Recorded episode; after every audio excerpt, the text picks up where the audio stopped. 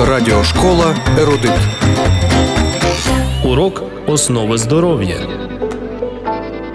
Про унікальну здатність людини сприймати сонячне світло і контактні органи цього процесу говоритимемо сьогодні. Насамперед про зір. Людське око це дуже складний і точний прилад. Спочатку світло проходить крізь зіницю і потрапляє у кришталик. Ця деталь ока викривлюється за допомогою очних м'язів. Кришталик може вигинатися. Картинка стає чіткою і передається у сітківку, де світло перетворюється на електричний імпульс і через зоровий нерв відправляється повідомлення до мозку. Принцип роботи ока запозичений за основу створення цифрової фото та відеокамери. Світло, котре ми бачимо білим, містить усі кольори веселки. Зазвичай ми думаємо про колір предмета як про те, що належить йому. Червоний колір яблука, наприклад, сприймається нами як частина самого яблука. Помаранчевий колір здається невід'ємною частиною апельсина. Але насправді, дорогі друзі, колір цим предметам дає те світло, котре потрапляє на них. Коли весь потік променів світла досягає яблука, воно відображає оку тільки одну частину спектру червоний колір.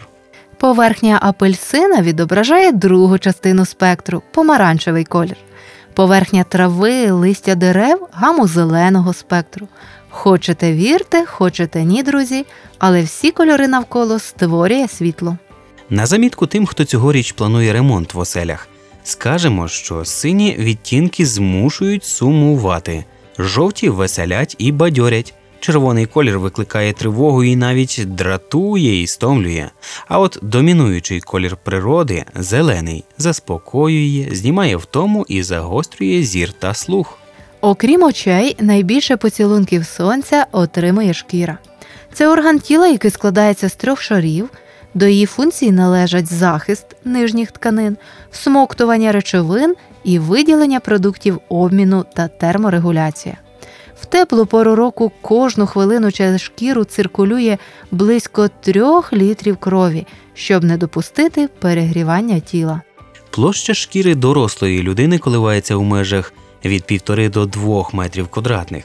Її товщина у молодих людей складає в середньому пів сантиметра, а з віком шкіра тоншає. В її кожному сантиметрі квадратному міститься близько 36 метрів нервових волокон, десятки больових рецепторів і спеціальних нервових закінчень. На кожен сантиметр квадратний припадає більше 9 метрів кровоносних судин, безліч волосяних мішечків і сально-потових залоз. Протягом життя у людини в середньому виростає від 800 до 1 тисячі кілометрів волосся на голові і більше 2 метрів в носі і вухах, а також майже 28 метрів нігтів. Клітини зовнішнього шару епідерміс живуть всього декілька днів. Не дивуйтесь, друзі, що у ваших оселях невідомо звідки береться пил.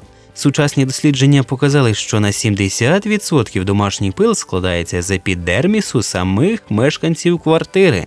А за все своє життя людина втрачає 25 кілограмів відмерлих клітин шкіри.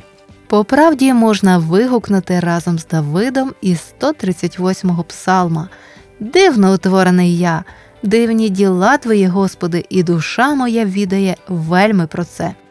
У студії для вас працювали Анжела Поліщук Та Юрій Прозапас. До наступної зустрічі в ефірі.